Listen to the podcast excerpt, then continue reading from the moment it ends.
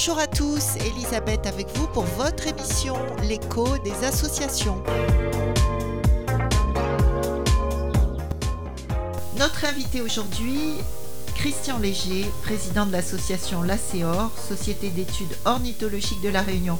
Bonjour Monsieur Léger. Bonjour. Alors, euh, pouvez-vous nous expliquer en quelques mots en quoi consiste l'activité de votre association?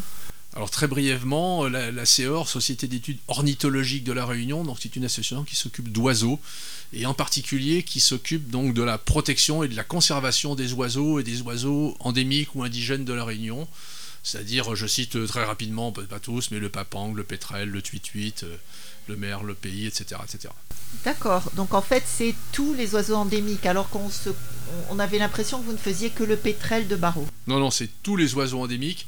Simplement, euh, le pétrel de Barreau, comme le papang ou le tuituit, bénéficient en fait de projets européens euh, importants qui nous permettent et qui nous permettent de mieux les suivre, et surtout parce que ces trois espèces sont les espèces les plus en danger euh, d'extinction à la Réunion. Donc le pétrel, le papang le pétrel, le papang, le tutuit, enfin les deux pétrels, et en particulier le pétrel noir de Bourbon, euh, qui lui, euh, dont, on pense qu'il reste peut-être une cinquantaine de couples, mais on n'est pas sûr. Le tuituit, euh, dont on sait qu'il reste un peu, un peu plus de 40 couples, et le papang, 150, entre 150 et 200 couples. Comme ce sont des espèces endémiques, ça veut dire que ce sont les seuls oiseaux de cette espèce-là sur la Terre. Donc, ah comme ils sont que, endémiques de la Réunion, il n'y en a pas d'autres sur Terre. Donc, s'ils disparaissent, ils disparaissent de la Terre. Et alors, euh, on, reviendra à ça. Je vais vous poser une question sur les papangs après. Euh, quand est-ce que cette association a vu le jour et qui en a eu l'idée? Alors, cette association, on a fêté les 20 ans de la CEOR l'an dernier, c'est-à-dire que cette année, on a 21 ans. Elle a vu le jour en 1997 et c'est un, un, enseignant-chercheur euh, de l'université, Mathieu Lecor, euh, qui était euh, professeur d'ornithologie à l'université de la Réunion, qui était passionné d'oiseaux depuis euh, très longtemps, et qui, euh, s'apercevant qu'il n'y avait rien pour euh, récupérer, soigner et s'occuper des pétrels de barreau, puisque c'était l'oiseau dont il s'occupait, a décidé de créer l'association pour que quelqu'un puisse s'en occuper définitivement. Et puis après, pétrel, papang et les autres oiseaux, en fait, l'association a grandi, puisqu'aujourd'hui, il y a 18 salariés et quelques services civiques. Et vous êtes situé à Saint-André, c'est ça À Saint-André, à Cambuston, ruelle des Orchidées, euh, dans une petite maison. Euh, et c'est vrai que l'ensemble des, des, salariés de la CEOR sont plus souvent sur le terrain, heureusement, parce que notre, notre, nos, bureaux sont bien petits actuellement. Alors, quel est votre mode de fonctionnement? Qu'est-ce que vous faites exactement euh, Comment vous... Alors, ben, comme toutes les associations, la CEOR est dirigée par un conseil d'administration, hein, élu par l'Assemblée générale de l'association tous les ans. Euh, au sein de ce conseil d'administration est élu un bureau, donc avec un président, vice-président, secrétaire, trésorier, etc. Et euh, conseil d'administration qui se réunit en gros, tous les deux mois, tous les deux à trois mois, bureau qui se réunit entre temps. Donc en gros, ça nous fait une douzaine de réunions euh, par an.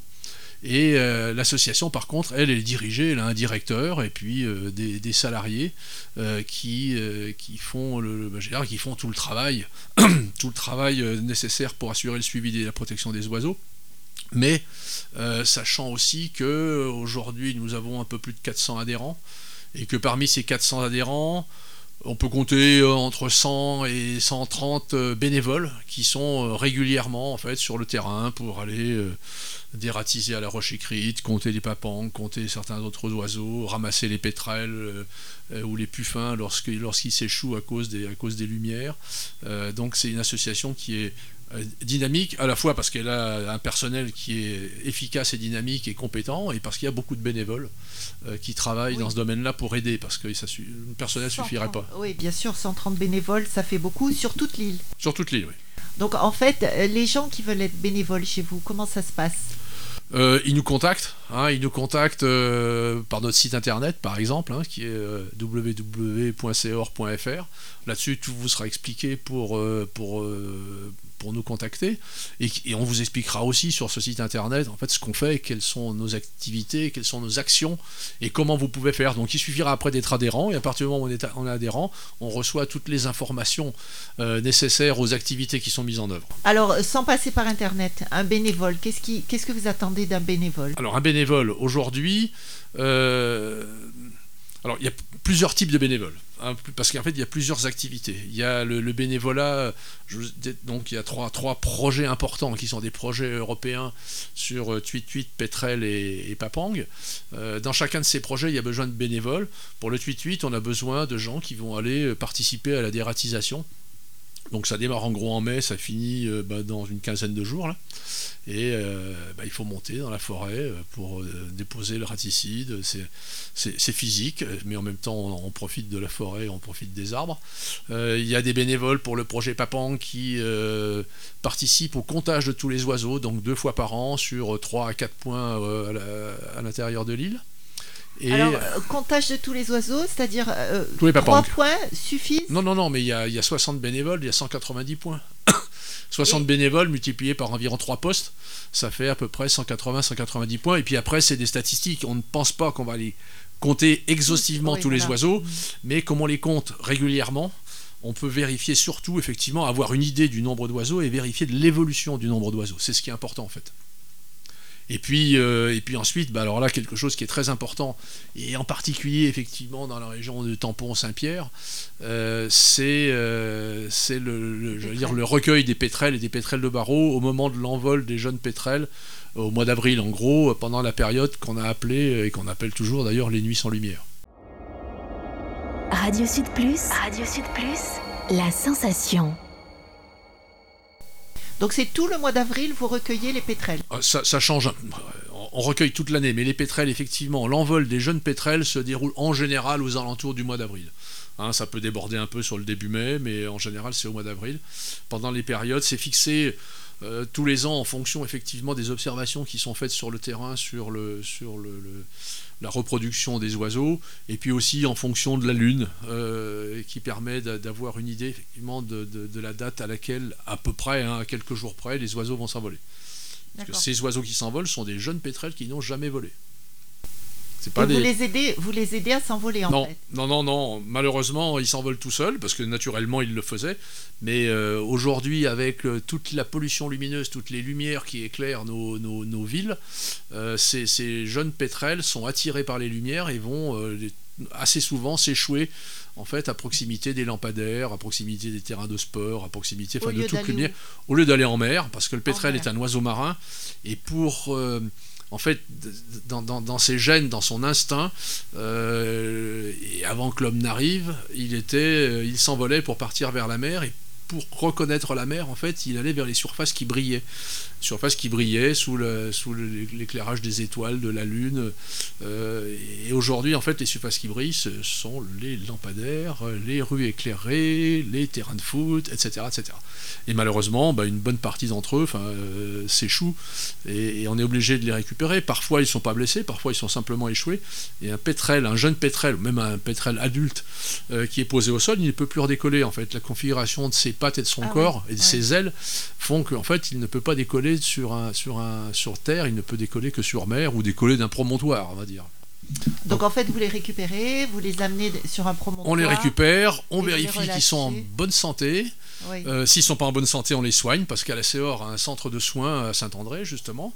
Et puis euh, ensuite, ils sont bagués, ils sont mesurés, chacun, et puis ils sont relâchés à partir d'un promontoire, euh, alors que ce soit dans l'est, dans le nord, dans le sud, peu importe. Hein, l'essentiel, c'est qu'ils partent en mer. Et bagués, c'est pour les retrouver par la suite c'est oui effectivement. Enfin les retrouver par la suite, c'est surtout lorsqu'ils vont revenir. Alors le, public en général n'est pas au courant. Un jeune pétrel qui quitte la Réunion n'y reviendra que dans 3, 4 ou 5 ans. Et pendant ces 3, 4 ou 5 ans, il ne se posera jamais sur Terre. Ah oui Non, non, non, non. Il, soit il volera, il peut voler plusieurs jours ou plusieurs semaines, euh, soit il sera posé, euh, en fait, il va être sur la mer en train de pêcher et il va pêcher. Euh, et donc, lorsque, au bout de 3 ou 4 ou 5 ans, euh, ces oiseaux reviennent, si on arrive à les recapturer, et là on les recapture sur les, sites de nidification qui sont euh, Piton des Neiges, Grand Bénard, Et ben là, on sait d'où ils viennent. On sait, euh, on connaît toutes leurs caractéristiques, quel poids ils faisaient quand ils sont partis, quelle taille, etc. On peut, en fait, pour les études scientifiques, parce qu'on connaît encore relativement peu en fait cette espèce, hein, il y a que, on a, 20 ans de connaissance, pas plus, hein, alors que pour certaines autres espèces c'est des ah centaines d'années. Mmh. Euh, et ben ça permet effectivement de les retrouver, de savoir d'où ils viennent, quand est-ce qu'on les a euh, bagués et tout. Pour vous donner un ordre d'idée, l'an dernier, on a retrouvé, alors non pas malheureusement un pétrel, mais c'était un cadavre de pétrel euh, qui avait été bagué en 1999. Ah Donc on sait qu'il avait déjà 18 ans. Et ça, donne, ça donne des informations intéressantes sur le. Combien de temps les pétrels? Bah, vous voyez, celui-là, 25, 25, 30 ans peut-être, disons 25 ans. Alors ça, c'est le, vieux pétrel, en fait, euh, blanchi sous le, sous le harnais, qui effectivement arrive à vivre jusqu'à cet âge-là. Il faut bien reconnaître que la mortalité naturelle est aussi forcément importante, hein, parce que lorsqu'ils sont en mer pendant toutes ces périodes, bah, y a, ils peuvent subir des cyclones, des tempêtes, euh, des agressions éventuelles de, prédateurs marins, etc. Donc, euh, mais voilà, c'est la, la, durée de vie probable en fait d'un pétrel entre 20 et 25 ans. Et alors moi j'ai remarqué qu'on a de plus en plus de papangs, maintenant pour parler des papangs, qui descendent euh, sur la ville. Ah alors comment vous expliquez ça? Là, là, Parce qu'avant c'était très rare de voir un papang, il fallait monter dans les hauts. Alors on explique. C'est bien en fait que vous disiez que on voit de plus en plus de papangs qui descendent sur la ville, alors qu'il y a beaucoup de gens qui disent on voit de plus en plus de papangs tout court. En fait, c'est pas vraiment les papangs qui descendent sur la ville. C'est la ville qui, la ville qui monte vers les papangs. et parce qu'on est en train, on compte les papangs aujourd'hui, on a une petite idée. Il n'y a pas de progression, il n'y a pas une énorme progression en fait du nombre. On est bon, relativement satisfait. Il n'y a pas, de, il a pas de, baisse flagrante du nombre de papangs, mais il n'y a pas non plus de grande progression. C'est à peu près stable, stabilité un, peu montante. Voilà, mais, euh, mais en fait, c'est surtout parce que l'homme se rapproche de plus en plus des papangs. Et puis que le papang, en fait, il cherche sa nourriture. À partir du moment où on lui, euh, on lui ôte une partie de ses zones de chasse euh, qui sont devenues des zones urbaines, bah, certains vont s'adapter. Hein. ils vont essayer, d'abord, ils vont aller traquer les, rats dans les champs de canne. on en a vu qui arrivaient à pêcher, on en a vu qui peuvent être des charognards. Et donc le papang, s'il descend, c'est parce qu'il recherche sa nourriture. En général, il recherche, c'est une zone de chasse enfin, au, au sens large du terme.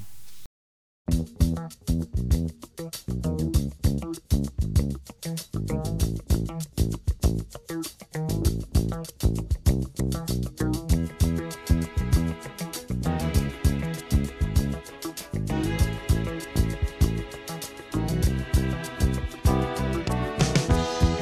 I wake up in the morning, love, and the sunlight hurts my eyes.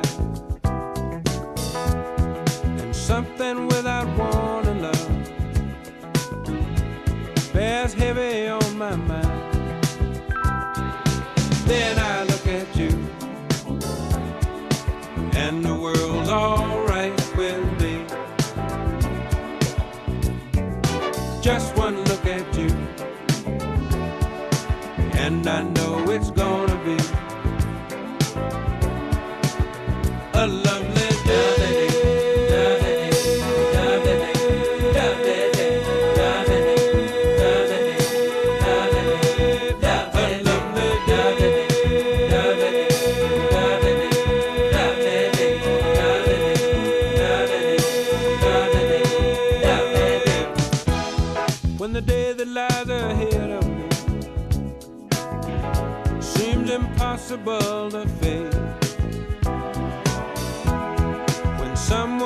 instead of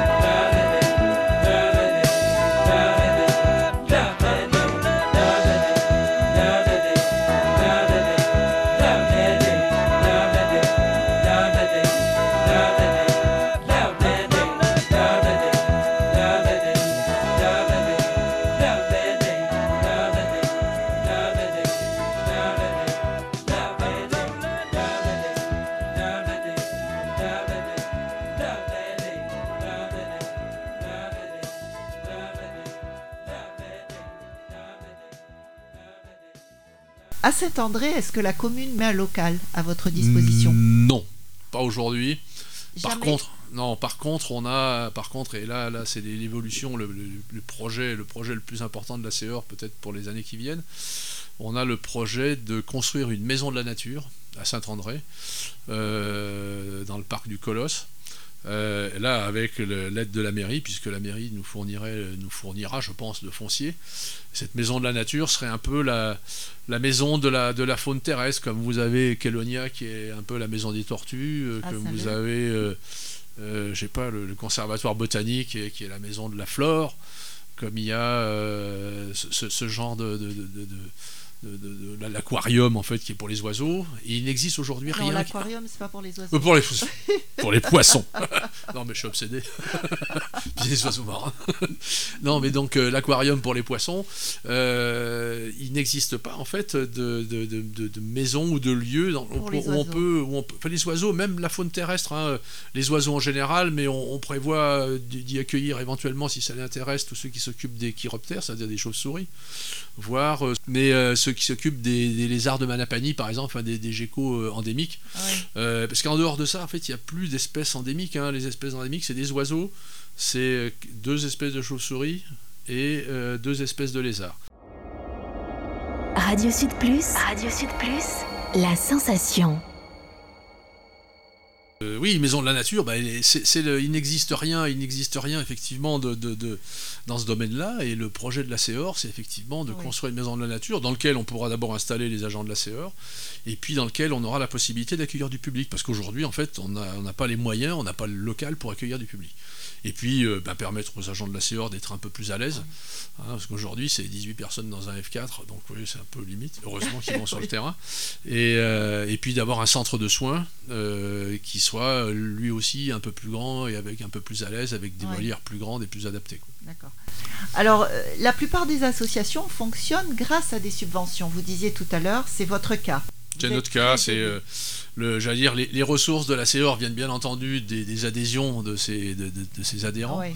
mais euh, essentiellement, effectivement, des, des- des projets qui sont portés par la CEOR et qui concernent le suivi et la protection des oiseaux, donc des subventions qui sont à la fois européennes, qui sont euh, Européenne. européenne, oui, beaucoup. L'essentiel. L'essentiel sont des, projets européens.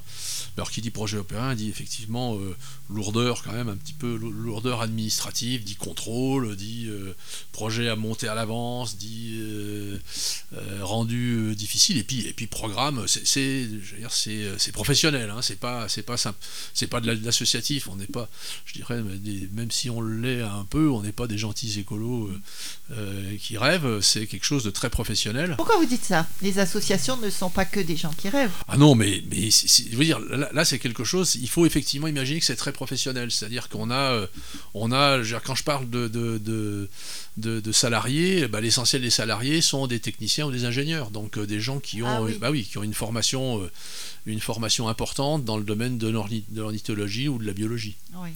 Voilà, donc euh, et, et c'est euh, donc pour, pour pouvoir en plus ça bénéficier en général de, de- de subventions européennes, bon bah il faut aussi avoir derrière, euh, dire, une, une forme de répondant technique. Un gros bagage. hein, et, et un gros bagage. Et après, derrière, bien entendu, pas que l'Europe, hein, parce que chaque fois que vous avez un projet européen, il y a forcément ce qu'on appelle une contrepartie nationale.